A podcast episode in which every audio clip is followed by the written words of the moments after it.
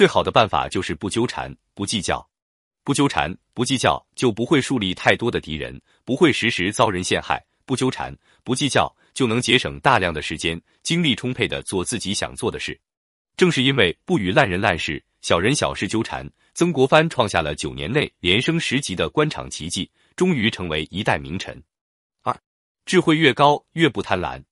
古书上记载，从前有一个很穷的农民，救了一条蛇的命。蛇为了报答他的救命之恩，于是就让这个农民提出要求，满足他的愿望。这个人一开始只求衣食，蛇都满足了他的愿望。后来慢慢的贪欲升起，要求做官，蛇也满足了他。直到做了宰相，还要求做皇帝。蛇此时终于明了，人的贪心是无底线的，于是一口就把这个人吞吃掉了。蛇吞掉的是宰相，而不是大象，留下了“人心不足蛇吞象”的典故。今天，人们渐渐的把“人心不足蛇吞象”写成“人心不足蛇吞象”，来比喻人贪心永远不会满足，就像蛇贪心很大，最终想吞噬大象。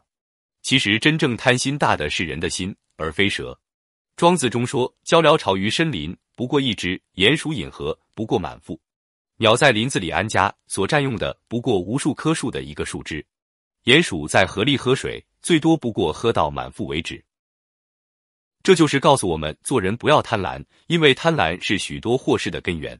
贪吃蜂蜜的苍蝇会溺死在蜜浆里。有些人因为贪婪，想得到更多的东西，却把现在所有的也失掉了。有人说，贪婪是一种精神病态，就像先天残疾一样；它是一种后天的残疾，就像肢体残疾一样；它是一种精神的残疾。渴求那些自己并不真正需要的东西，难道不是病态吗？贪婪是个无底洞，满足是个无尽藏。人应当戒除贪欲，放弃那些多余的东西、不需要的东西，因为那些东西对于你的幸福来说就是鱼食坠行。道德经云：“鱼食坠行，物或物之，故有道者不处。”不但不是帮你得到幸福的，反而是阻碍你得到幸福的。人生应该舍弃贪婪之心，追求平静平和的内心状态。三，其实格局越大，智慧越高，两者相辅相成。一个人的格局决定了他的结局，能力决定你能得到什么，而格局却会决定你最终能走多远。格是内心的位置，局是外在的局面。格局就是指一个人的眼界和心胸体现出来的外在状态。大境界才能有大胸怀，大格局才大有作为。成功者运气的背后隐藏着大格局，拥有怎样的格局，就拥有怎样的命运。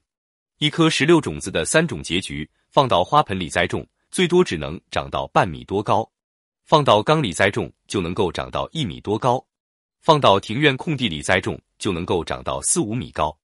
局限就是一个人给自己设的局太小，不可能每个人都是含着金钥匙出生，但是我们可以通过不断进步，提升自己的格局，改变自己的命运。